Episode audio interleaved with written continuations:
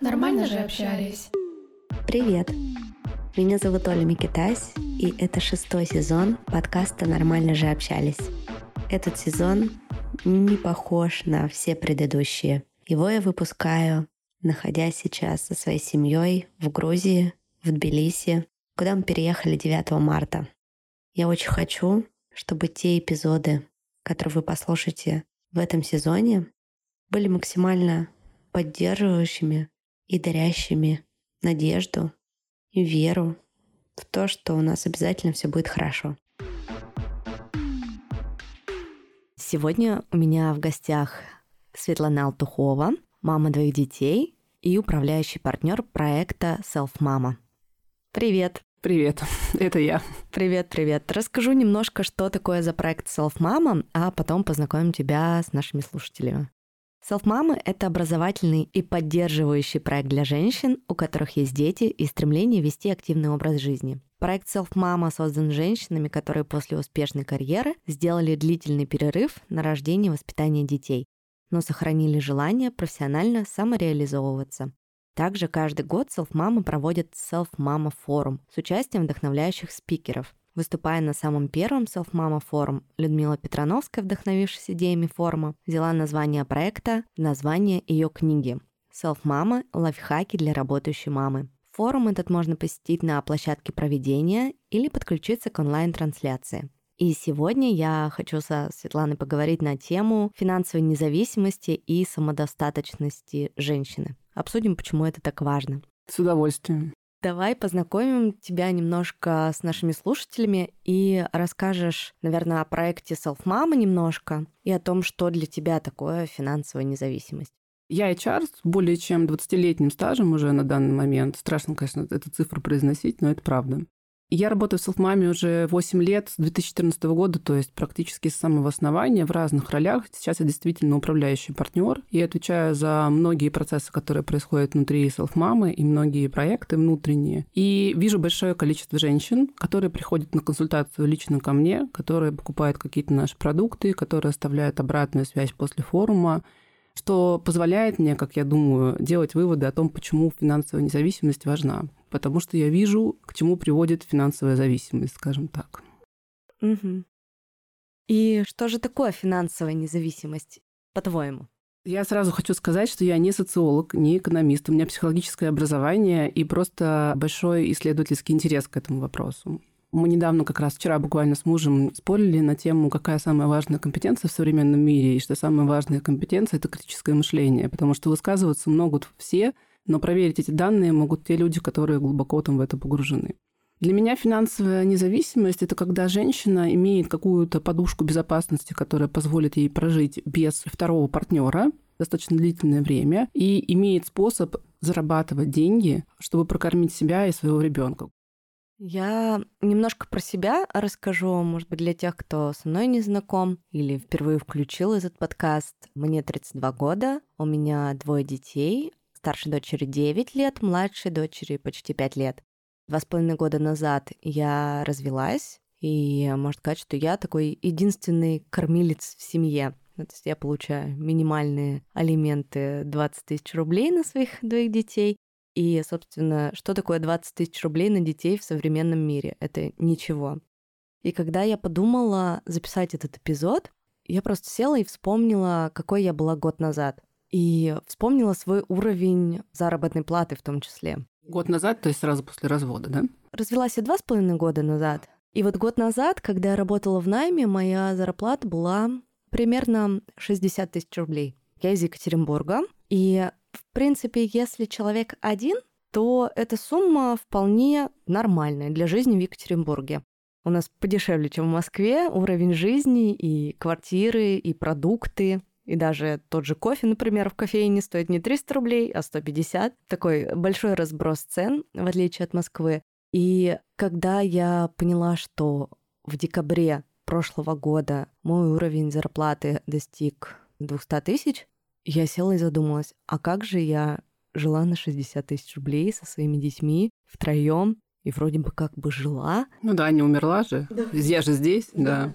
и понимаю на самом деле, насколько я выросла за этот год, насколько я вообще пересмотрела очень многие сферы своей жизни. Не скажу, что было просто, но было максимально интересно. Я думаю, что если бы я, например, осталась с детьми одна, когда они были совсем маленькие, наверное, такого быстрого роста достигнуть было бы достаточно сложно.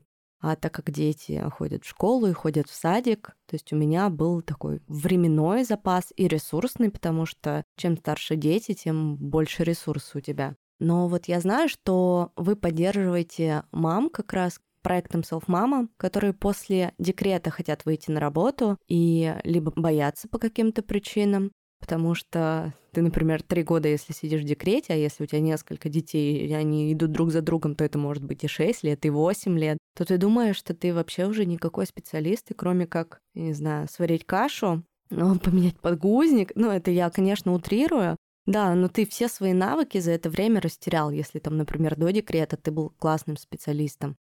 Как self-mom в этом помогает? Во-первых, мы говорим о том, что основные навыки в декрете не обнуляются. И если ты был хорошим бухгалтером, а от того, что ты 8 лет варил кашу и менял подгузники, ты не стал плохим бухгалтером. Ты просто не знаешь каких-то нюансов или для того, чтобы на твою текущую базу тебе наложить знания законодательства и изменения, которые есть, потребуется не 8 лет, не 5 лет обучения, а полгода-год хорошего обучения, и ты опять в строю, и ты опять можешь выйти на работу, и ты будешь востребованным специалистом. Часто женщины обесценивают себя, обесценивают свой опыт, и, конечно, им кажется, что они в декрете там потеряли свои компетенции.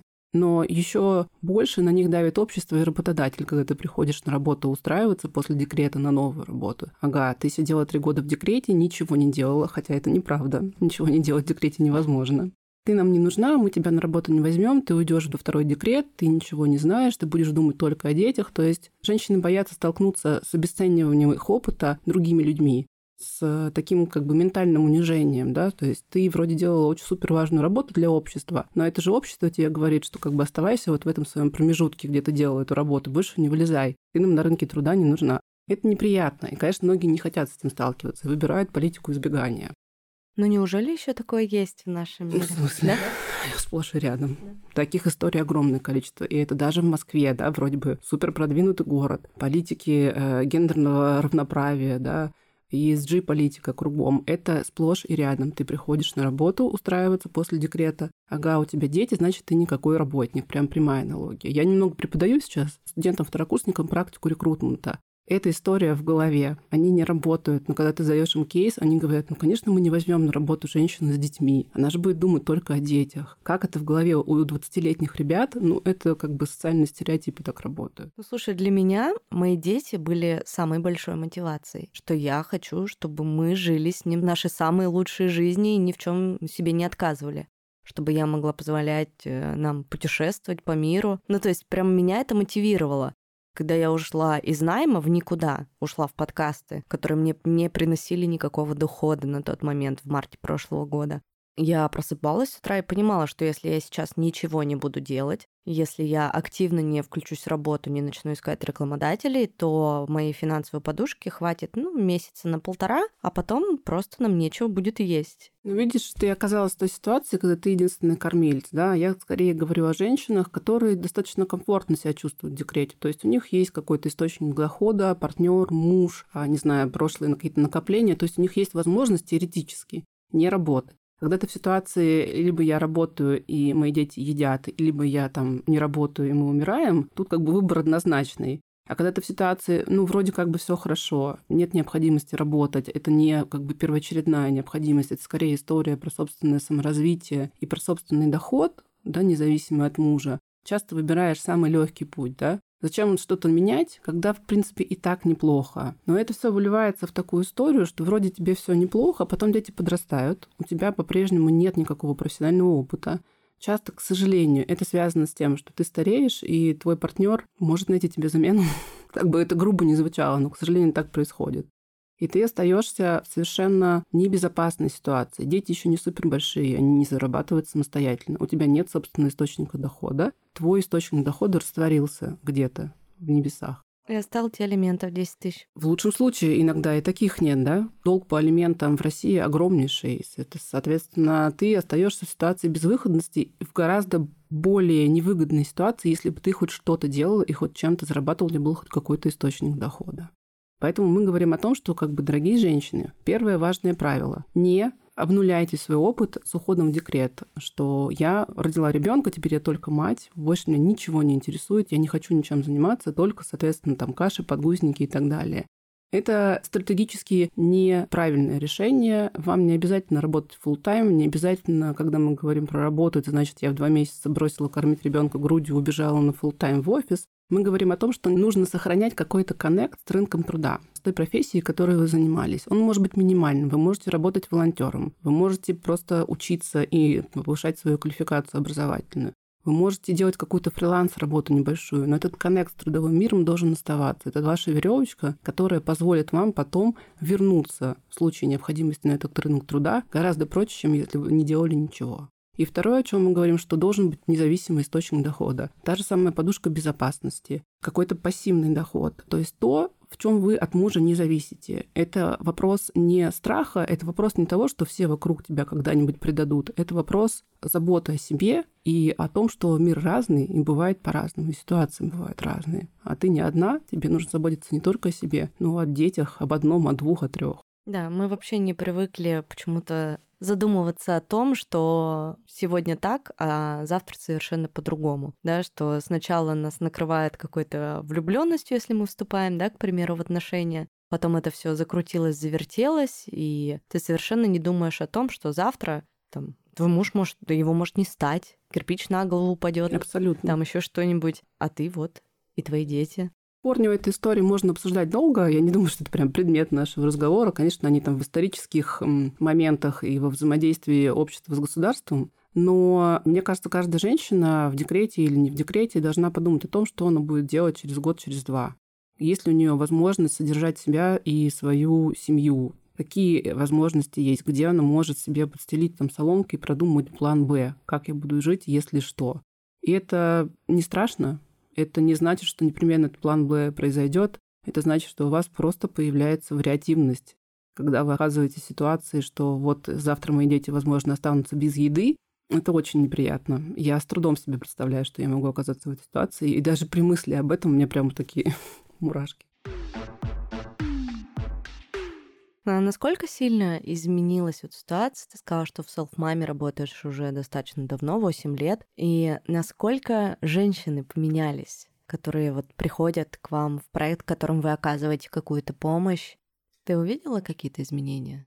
Я не могу говорить о каких-то прям системных изменениях, но я вижу, что женщины чаще задают вопрос о том, как мне, сейчас я немножко грубо так выражу, да, обезопасить свое финансовое положение все чаще этот вопрос звучит э, ну, не в контексте того, как мне сделать, там, подписать э, брачный договор, как мне сделать так, чтобы все деньги мужа отошли мне. Ну, такого раньше тоже не было но где-то звучало. Сейчас это все идет в контексте, что я не претендую там на его доходы, там что-то еще, доходы мужа, но я хочу, чтобы мое в любой ситуации осталось моим. И часто сейчас к нам приходят девушки, которые хотят иметь тот самый независимый источник дохода, да?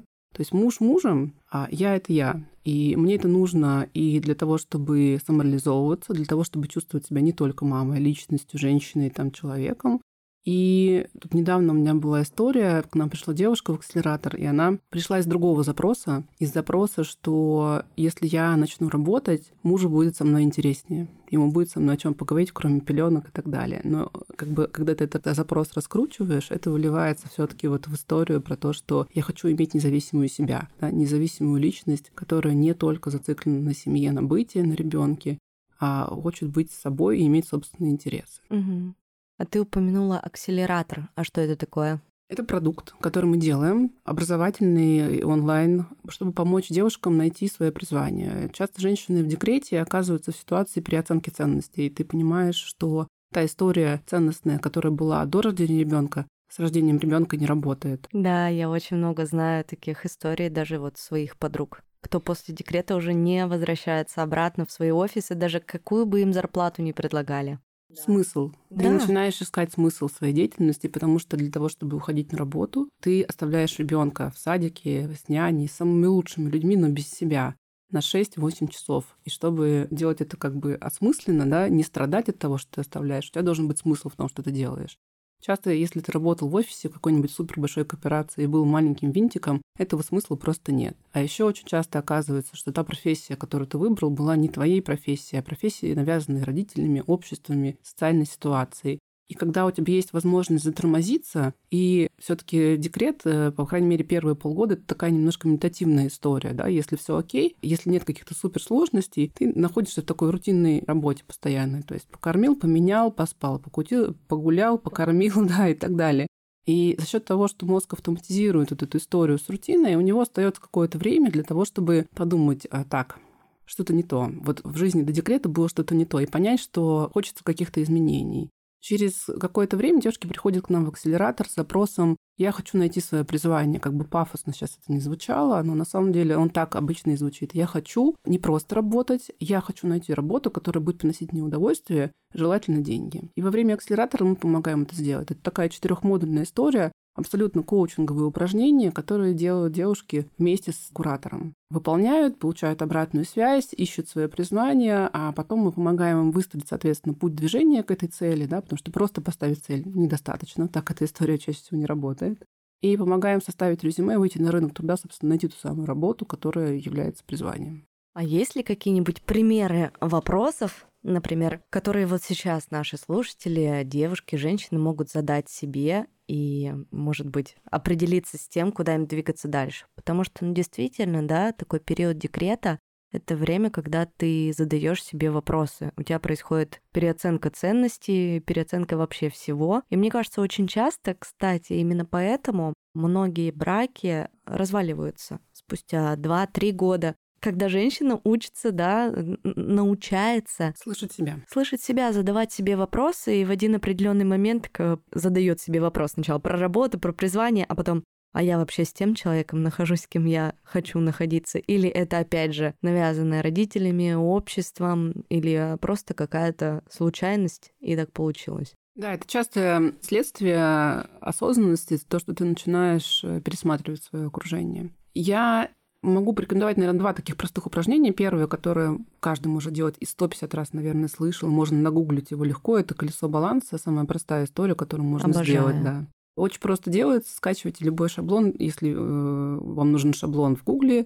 Если не шаблон, просто делите листочек на 8 секторов и расписывайте от 0 до 10, как каждый сектор у вас выражен. И сектора вы можете обозначить, собственно, сами. Да? Работа, дом, семья, личность, отношения, что угодно и просто посмотреть, насколько ваше колесо похоже на колесо. На колесо оно обычно не похоже никогда, потому что если у вас все сферы на 10, значит, вы скоро провалитесь, или у вас какое-то там, не знаю, тревожное расстройство, да, потому что невозможно долго быть полностью ресурсным во всех своих сферах.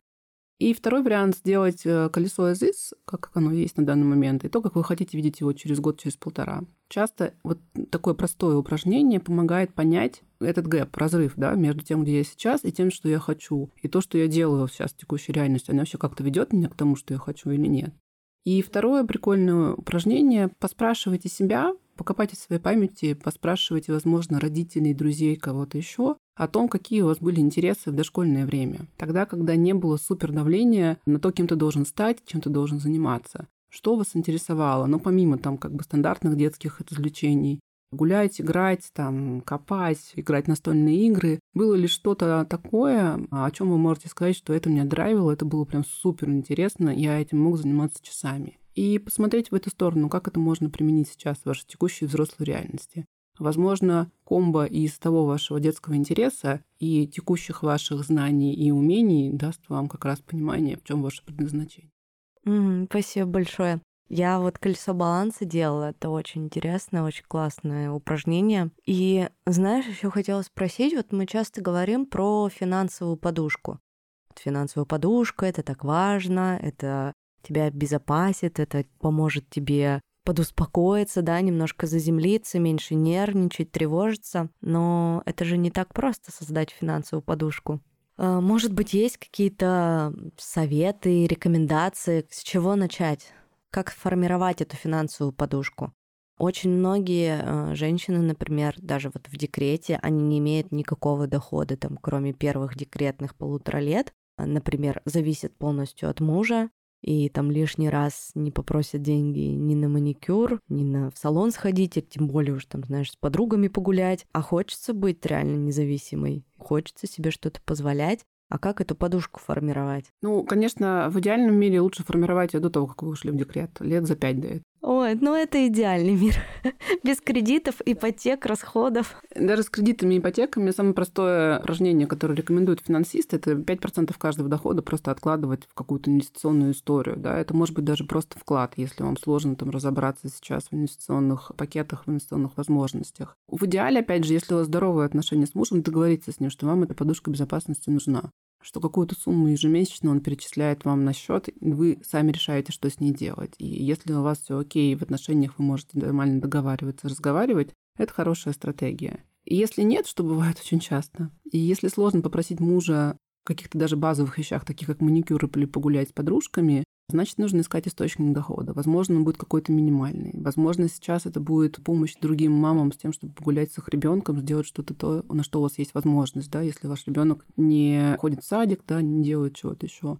Подумайте, каким образом это можно сделать через интернет. Сейчас огромные возможности удаленной работы. почасовой, копирайтинг, SMM, тот же самый пресловутый, конечно, кто про него не говорит, ну, вернее, все про него говорят, но правда это возможность какую-то небольшую сумму зарабатывать и начать с этого, просто поверив в то, что ты это можешь. И дальше, конечно, откладывать эту историю, откладывать деньги. Только экономия пока в этой истории сработает. Если сложно делать это самому, как мне, например, есть финансовые приложения, которые просто вы в банке настраиваете, что ежемесячно с каждого дохода у вас сумма определенная капает на счет, который закрыт, и на который вы не можете зайти, там купить э, кофе дополнительно или что-то еще такая история работает. И она не быстрая, к сожалению, да, то есть это не та подушка безопасности, которая позволит вам достаточно длительное время прожить без поддержки. Но это лучше, чем ничего. Это лучше чем просто думать о том, что какая я несчастная, у меня ничего не получится. Нужно начать что-то делать, хотя бы минимальные какие-то вещи. Ну и самое главное, не шеймить себя, не обвинять себя за то, что у меня ничего не получается, я никогда не заработаю. Это неправда. У всех получается. Нужно просто пробовать и не ждать от себя каких-то суперсвершений на данном этапе. Часто просто женщины в такой ситуации оказываются в таком депрессивном расстройстве, скажем так, да, то есть это еще не депрессия, но достаточно тяжело. У тебя день сурка, у тебя нет собственных доходов, а если ты до этого работал и сам распоряжался своим временем и своими деньгами, ты оказываешься в ситуации социальной изоляции, когда ты не можешь распоряжаться своим временем, потому что у тебя маленький ребенок, ты не можешь распоряжаться своими деньгами, потому что у тебя их нет. И в худшем случае у тебя еще нет поддержки мужа, потому что что ты делал здесь все это время, почему ты так устал, ты же дома сидишь с ребенком. Где мой ужин? Почему и ты так в далее, халате? да. Почему здесь пыль больше, чем как бы там какой-то там миллиметр и так далее. Это все, конечно, очень сильно влияет на эмоциональное состояние женщины и в худшем варианте приводит к послеродовой или там более клинической прям депрессии.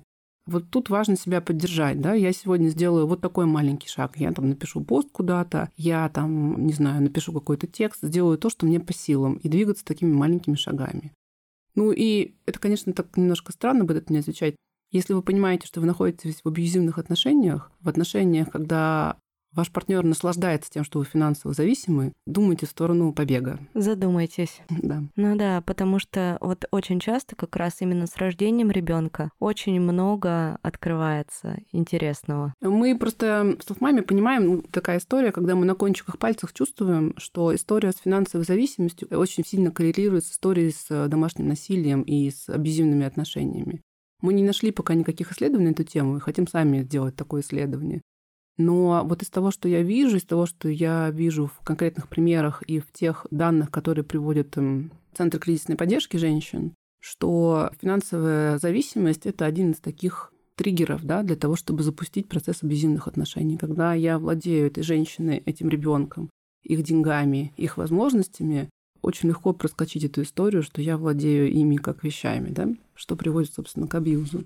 Поэтому важно быть с собой честной. Если вы понимаете, что это происходит с вами, обратитесь за помощью, да? Думайте о том, что вам нужно позаботиться о себе в первую очередь. А у вас в команде есть психолог, который оказывает психологическую поддержку? Нет, потому что мы как раз таких женщин, ну, не консультируем, это не наша сфера деятельности, скажем так. Мы, конечно, с ними встречаемся, мы, конечно, встречаем такие ситуации, всегда рекомендуем идти к профессионалам, да, к тем людям, которые могут реально помочь. С юридической помощью, с психологической помощью, потому что у меня есть психологическое образование, у других коллег есть психологическое образование, но мы не практикующие психотерапевты. Как ты думаешь, есть ли в финансовой независимости какие-то отрицательные факторы? Я вот тебя спрошу, а потом расскажу свою историю. Ну, конечно, я бы не сказала, что эти отрицательные факторы есть у финансовой независимости. Есть история про то, что человек, у которого есть высокая потребность к власти, получая большую финансовую свободу, начинает, соответственно, эту историю с властью реализовывать. Да? То есть я независим, я сама себе зарабатываю, мне никто не нужен. Но это не последствия финансовой независимости, это последствия того, что вот у личности есть какие-то я даже не могу сказать, что это отклонение, да, как психолог мне просто слово не, ну, не поворачивается язык это сказать. Скорее особенности, да, какие-то личностные особенности, которые вместе с финансовой не независимостью даже, да, а с финансовой успешностью приводят к определенным последствиям, что человек теряет берега. Такое бывает, да. Хотела своей историей поделиться. То есть я понимаю, что, например, в отношениях, которые я строю сейчас, а на данный момент мой уровень заработка на порядок выше, чем у моего партнера я пришла к психологу с запросом, что я вот здесь главная, там, дома с детьми, воспитываю детей, там, я мама, тоже я главная, а вот в отношениях мне не хочется быть главной. А зарабатывая больше, я себя как будто бы вот ставлю на ступеньку выше и начинаю давить на своего партнера. Это происходит там неосознанно совершенно. То есть это вот у меня такая настройка, что мне нужно, чтобы обязательно человек рядом со мной, в моем случае это мужчина, зарабатывал больше меня. В этом я чувствую какую-то силу, и я чувствую в этом безопасность. Понимаешь, да, историю? Что психолог сказал? Психолог сказал, что... ну, у меня там на самом деле я поняла, что это такая больше тема отца и дочери. То есть я воспринимаю партнера как своего папу да, и я, например, проанализировала наши отношения с папой, когда папа сильный, когда он все решает, вот сейчас я все вопросы порешаю, и я такая, 32-летний такой ребеночек, мне хорошо, спокойно, тепло, и мне вообще не хочется никакие вопросы решать. А как только папа мне, например, звонит и говорит, что он у меня не очень в компьютерах разбирается, он даже не понимает, чем я занимаюсь. Когда его спрашивают, а чем твоя дочь занимается, он говорит, да что-то за компьютером работает а дочь твоя подкасты пишет. И вот он иногда звонит и говорит, я не понимаю, как мне в Яндексе там что-то найти, у меня почта не открывается. Таким, знаешь, паническим голосом. Я в это время понимаю, что у меня не возникает чувство, ну давай, папочка, я тебе помогу. А у меня возникает чувство... Раздражения. Раздражения жесткого. Типа, как это так? Мой папа, папа, сильный, большой, звонит мне с какой-то проблемой пустяковой и просит, чтобы я ее решила. И проанализировав отношения с партнером, например, когда он заболел, такой, мне плохо, мне там температура, болит голова, я, блядь, так выпей таблетку и не ной. Вот понимаешь, у меня вот такое. Но мне кажется, это такой страх, да, что там не на кого будет положиться. Да, да, да. То есть я сама по себе понимаю, что я очень такой сильный человек, что я такой кремень, я твердо стою на ногах, там я уже как 10 лет несу ответственность за своих детей. В браке, кстати, также было. То есть в браке у меня была, несмотря на то, что мы с мужем были 13 лет, то есть у меня всегда была ведущая роль. То есть я иду, вы за мной. И как бы всех все устраивало. Потом во вторых отношениях после брака я была старше на 8 лет. И по социальному статусу я была управляющей, он был моим сотрудником. А здесь вроде как бы все ровненько, но резко скакнул доход. И если сначала в начале отношений меня все устраивало, то вот этот вот финансовый момент, на меня как тумблер что-то переключил, и я поняла, что меня это стало жутко раздражать. Но это не вопрос твоей финансовой независимости, да, это вопрос, э, мне так кажется, и это, я вот прям, это мой, тоже предмет моего исследования, вопрос сценариев, которые к нам идут из детства, да, какие отношения мы видели в семье, какая там была расстановка сил, какая иерархия, пытаемся мы их повторить или пытаемся их отрицать, вот это скорее про это. Тут деньги просто триггер который запустил эту программу, могут быть любой другой, да, та же самая его болезнь, которая тоже запускает. Поэтому я за то, что скорее финансовая независимость не ведет ни к чему плохому, но она может открыть очень многие интересные стороны вашей личности, это правда. Да, потому что я от себя, если честно, такого не ожидала, что меня это будет настолько вот прямо вот неприятно от этого. Кстати, я хотела вот как раз привести пример. Мы в начале разговора затронули тему, что вот женщина живет, живет, она может очень долго жить там со своим мужем, да, растерять какие-то навыки свои, не выходить на работу, жить не то жить, а потом вдруг его не стало. И у меня был такой в жизни пример с моей мамой. Она была в браке с моим отчимом 25 лет, и когда моему было брату 7 лет, то есть она уже 8 лет была в декрете на тот момент, и ей уже было 50 лет на секундочку, он ушел из семьи.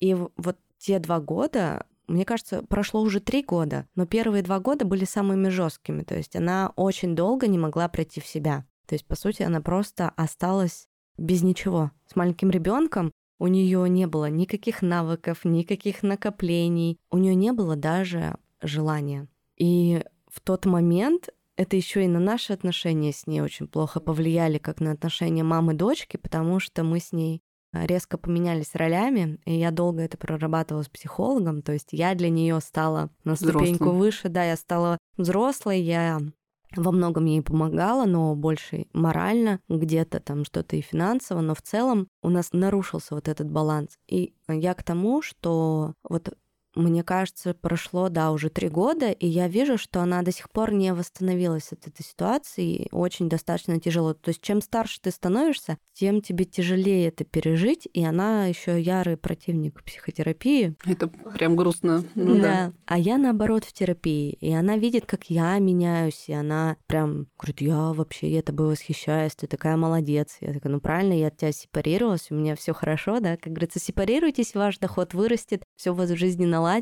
но сама ни в какую. А я понимаю, что она просто боится. Она боится, во-первых, да, а во-вторых, есть же еще такая штука, назову ее, соответственно, маму жертвой в данной ситуации. Человек, который не идет к психологу, а ему просто нравится это состояние на самом деле. Он может всем говорить, что ему не нравится, что ему некомфортно, но не признается себе по-настоящему и живет в этом состоянии и даже получает от этого удовольствие. Называется вторичная выгода. Такой прям распространенный психологический э, эффект, э, когда человек не готов менять текущую ситуацию, даже если она суперсложная. Часто встречается у мам с детьми с разными отклонениями, да, со сложными там системными заболеваниями, когда ты получаешь вторичную выгоду от ситуации. Ты мог бы что-то изменить, но ты уже не можешь сам без помощи это сделать. Тяжело, потому что еще в нашей стране, к сожалению, женщина 50 лет – это человек, который на рынке труда особо никому не нужен, к сожалению, как бы грустно это ни звучало. Если она придет устраиваться работать в любую там более-менее крупную компанию и скажет, извините, но вы уже типа за пределами нашего фокуса внимания. Идите работать администратором в салон красоты в лучшем случае. И там тоже нужны только молодые быстрые, чтобы хорошо работали с компьютером, быстро ориентировались в современных технологиях. Что делать женщина в этой ситуации? Там, торговать на рынке носками? Что? Что? У меня мама пошла автоняней работать. Она развозит детей по школам, по секциям. То есть нашла какое-то да, применение для себя. Ну и потом три года для такого системного... Ну, это все таки большая трагедия. Если это было для нее неожиданно, это прям да. рядом со смертью близкого человека находится по уровню воздействия и стресса еще и без системной психологической поддержки с этим сложно справиться, и нужно чуть больше времени. Ну, круто, что она нашла вот как себя обеспечить, да, то есть она нашла какое-то применение. Ну да, у нее тоже была мотивация. Да, ребенок. Мой брат маленький. Да, все хотят кушать, да. Который и кушать хотел, и он все-таки мальчик, и заниматься, и все вот это. Реально у нас огромное количество примеров, как женщины в селфмаме, приходя в команду, да, мы же делаем разные проекты, когда привлекаем девушек для работы у нас, да, они не получают за это деньги, это волонтерская история, но куча классных примеров, когда вот, допустим, у нас есть э, девушка, которая работала в селфмаме, она была 8 лет в декрете, у нее трое детей, то есть прям погодки с небольшой такой разницей. И она, будучи нашим волонтером, работая внутри проекта настолько, насколько позволяла ее занятость детьми, вернулась на работу в свою компанию на ту же позицию. Через три месяца ей повысили зарплату, ей изменили должность. Она сумела так построить коммуникацию внутри компании, что ее считают, ну это она, правда такая и есть, супер востребованным сотрудником, с супер компетенциями. Человек не работал в своей сфере, а это стратегический маркетинг, не самая простая история. Конечно, она поддерживала свои знания, конечно, в селфмаме она понимала, как нужно правильно строить коммуникацию с работодателем, и она смогла это выстроить так, что она востребована на рынке, да, несмотря на то, что у нее трое детей, восьмилетний перерыв в опыте работы, дети достаточно маленькие, то есть только Старшая ходит в школу, соответственно, двое в садике. То есть это большая достаточно нагрузка. Но при этом она, она супер профессионал, супер востребованный сотрудник. Таких историй есть, мы в Селфмаме их продуцируем, скажем так, да. Это у нас не разовая история, они у нас достаточно типичны, когда мы помогаем мамам в поверить. Но это не история про то, что ты приходишь, прослушал какой-то коучинговый курс или там психологический курс за два часа и, значит, с новым обновленным раскрытым мозгом куда-то побежал. Это история про долговременную работу, про внимание к себе, про умение выделять свои сильные стороны и делать на них акценты и правильно их коммуницировать. Такая прям важная история, которую мы делаем. Многие же думают, что сейчас я пройду вот этот курс, получу волшебную таблетку, и через три недели курса буду жить э, долго, счастливо, богато, и рядом со мной окажется там принц на белом коне. И сколько плохих курсов существует на рынке? На этом построена работа большинства онлайн-школ. Если ты подойдешь в любой инстаграм, не знаю, куда угодно, чуть-чуть потыкаешь там в какие-то интересные тебе сферы, и потом посмотришь свою ленту рекламы, она будет выглядеть как раз э, как э, в основном реклама онлайн-школ. Ну, по крайней мере, у меня так, да. Не будем называть какие-то конкретные школы. Хочешь стать дата-аналитиком, срочно приди к нам, и ты за 8 недель станешь дата-аналитиком. Ну, как бы извините, ну, то есть ты за 8 недель, может, освоишь Excel какие-то стат-методы, да, но математическое мышление за 8 недель не появится. А недавно мне в Инстаграме попалась реклама о стане методистом образовательных проектов за 4 недели. 4 недели. Люди учатся этому 6 лет в педагогическом университете. Ну ладно, там 2 года мы уберем на общие предметы. Но как бы методология преподавания – это сложная достаточно история. 4 недели. Конечно, хочется верить в волшебную таблетку. Вот я сейчас пройду какой-то курс по SMM или курс по методологии образования и стану суперкрутым методистом. Но так не работает. Конечно, так не работает.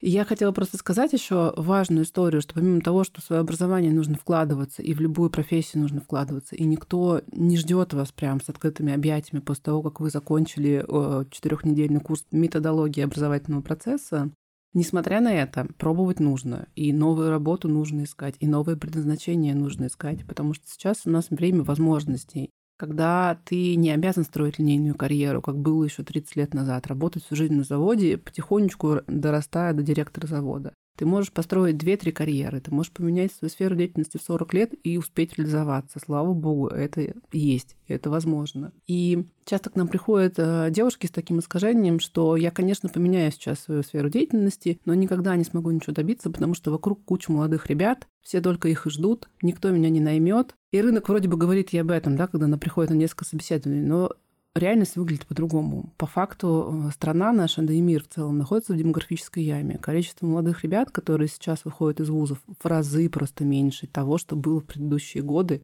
и будет лет через пять. То есть в ближайшее время работодателю некуда будет деваться. Ему нужно будет нанимать людей 40 плюс, 50 плюс, мам после декрета. И это та для работодателей зона расширения, где они могут естественным образом взять, соответственно, сотрудников. И прекрасная возможность для мам сейчас зайти в новую сферу, попробовать себя с нуля. У меня вот недавно был очень классный пример.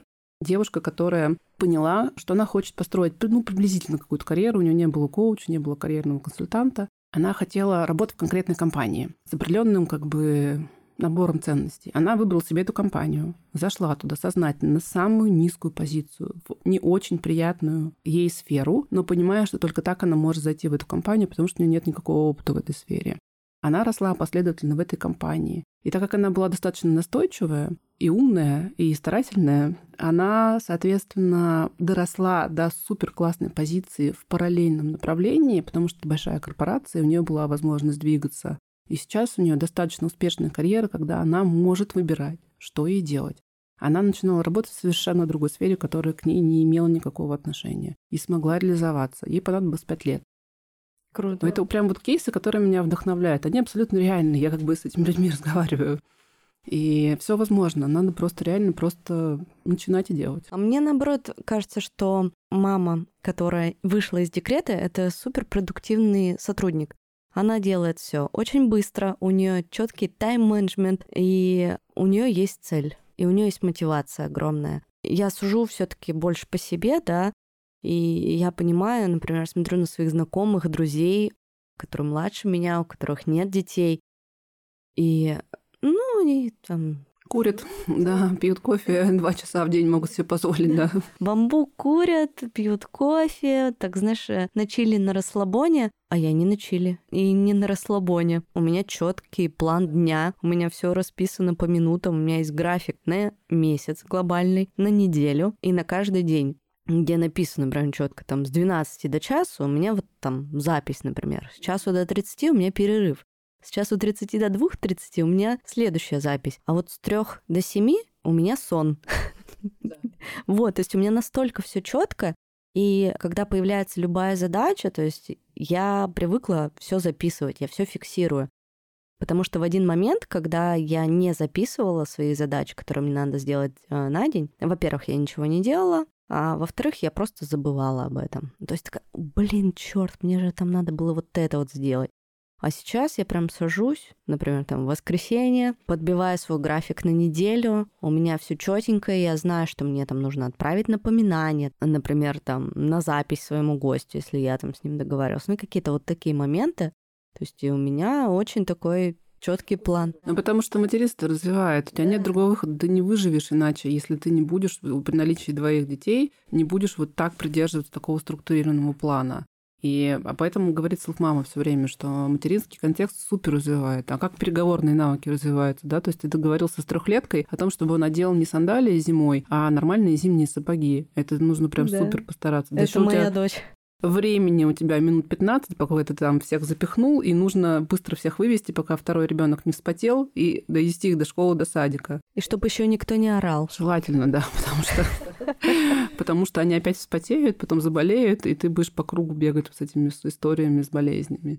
Поэтому мамы, конечно, супер сотрудники в этом плане и умеют фокусироваться, и четко понимают, что им нужно, и у них четкий распорядок времени. Конечно, не все, мы сейчас там обобщения не делаем. В любом случае, в любых как бы когортах людей, да, есть более хорошие сотрудники, менее хорошие сотрудники, и у мамы тоже кто-то, планирует лучше, кто-то планирует хуже, но то, что мама более сфокусированы, это сто процентов. Я просто еще хотела сказать такую историю, что у нас, к сожалению, есть некоторые искажения в обществе, да, и в корпорациях тоже, что лучший сотрудник – это человек, который живет 24 на 7 на работе, и у него нет личной жизни. Идеальный сотрудник выглядит так. Это мужчина без личной жизни до 35, 24 на 7 проводящий на работе и думающий только о работе. Ну, то есть я вот в этой картине, вот в этой фигуре вижу сразу как бы кучу факторов. Быстро выгорит, начнет, соответственно, думать туннельным мышлением, не будет видеть, что происходит на рынке. Скорее всего, бухать. Скорее всего, будет чем-то закидываться, да, чтобы Много вот этот курить дистресс перерывы. убрать. Да, да, да. И, э, скорее всего, будет абьюзить своих э, подчиненных, потому что стресс нужно куда-то скидывать. Но при этом по-прежнему эта моделька считается успешной и работающей. Компании, которые выходят за пределы этой модельки, они это делают очень аккуратно. Типа, ну давайте попробуем, возьмем там не только мужчин, а вот там, не знаю, 20% женщин, посмотрим, как будет давайте мам возьмем, да, еще кого-то. Потому что самый распространенный комментарий, да, почему мы не берем на работу мам маленьких детей она будет думать только о ребенке. Или он все время будет болеть. Да, он будет все время болеть, она будет ходить на больничный. У меня возникает сразу вопрос: а у мужчин нет детей, они не болеют, а у них нет взрослых пожилых родственников, которые болеют. Они не ломают ноги, не уходят в запой, у них не бывает других каких-то личных проблем. Ну, как у бы... мужчины, если температура 37, он уже почти умер. У всех есть личные проблемы. Люди не роботы, у них всегда будут какие-то личные особенности. У мамы маленького ребенка будет, соответственно, вопрос с его больничными. У взрослого мужчины будет вопрос с его пожилыми родственниками, с его личным здоровьем. У молодого мужчины будет вопрос с запоем, там, не знаю, с ночными гулянками, когда он там приходит не спавший, не евший, там еще какой-то на работу. У всех есть какие-то особенности личностные. Воспринимать человека как робота, который думает только о работе, невозможно ну и непродуктивно, собственно говоря. И, к счастью, вот сейчас те возможные квоты, которые вводятся, да, к сожалению, видимо, по-другому не получается. Квоты на количество женщин э, в компаниях, на количество женщин в руководящем составе, на количество женщин вообще в целом, как бы, ну, как бы разных женщин, скажем так, да, и разных мужчин, и про то, что квоты отцовские, которые тоже нам помогают мужчинам понять, что ребенок это не какое-то приложение к женщине, но и приложение к нему тоже, и он тоже должен в этом участвовать и понимать, как это происходит. И это его ответственность, и она может влиять на его работу. Это все вместе помогает э, и работодателю, и обществу, и женщинам, и мужчинам посмотреть, как по-новому все может быть устроено, и это, блин, не страшно вообще. Это нормально. Когда ты несешь ответственность за себя, за ту часть своей жизни, которая находится вне работы, ты органично вплетаешь ее в рабочий контекст, ты не отрицаешь ни одну из своих ролей, ты и сотрудник, и папа, и мама, и муж, и жена, и личность, и дочь, и отец, э, и там еще какие-то роли. Это все внутри тебя, как бы ты не можешь быть только односторонним. И мне кажется, когда мы придем к какому-то пониманию, как это все балансирует, будет круто, не будет выгорания, будет розовый мир, единороги будут летать. Ну, классно будет. Аминь. Я хотела поблагодарить тебя за наш разговор. Спасибо тебе большое. Ссылку на селф-маму и твой профиль оставлю в описании к этому выпуску. Живите без выгорания, не навешивайте ярлыки, Думайте о своей финансовой независимости, это важно, и это не про страх, и это не про то, что я сепарируюсь от своего мужа и больше не доверяю ему, это про то, что я доверяю себе, доверяю своим э, способностям, и я... Забочусь о себе. Забочусь о себе и о своих детях. Я тот человек, который берет ответственность за свою жизнь на себя, и поэтому я делаю себе подушку безопасности, и делаю все, чтобы стать финансово независимой. Не для того, чтобы не зависеть от мужа, а для того, чтобы не зависеть от обстоятельств скорее. Да, спасибо тебе большое. Спасибо. Подписывайтесь на подкаст на Apple подкастах, Яндекс Музыке, Castbox и других альтернативных площадках. Обязательно оставляйте комментарии и ставьте звезды. Услышимся через неделю в следующем выпуске. Всем пока.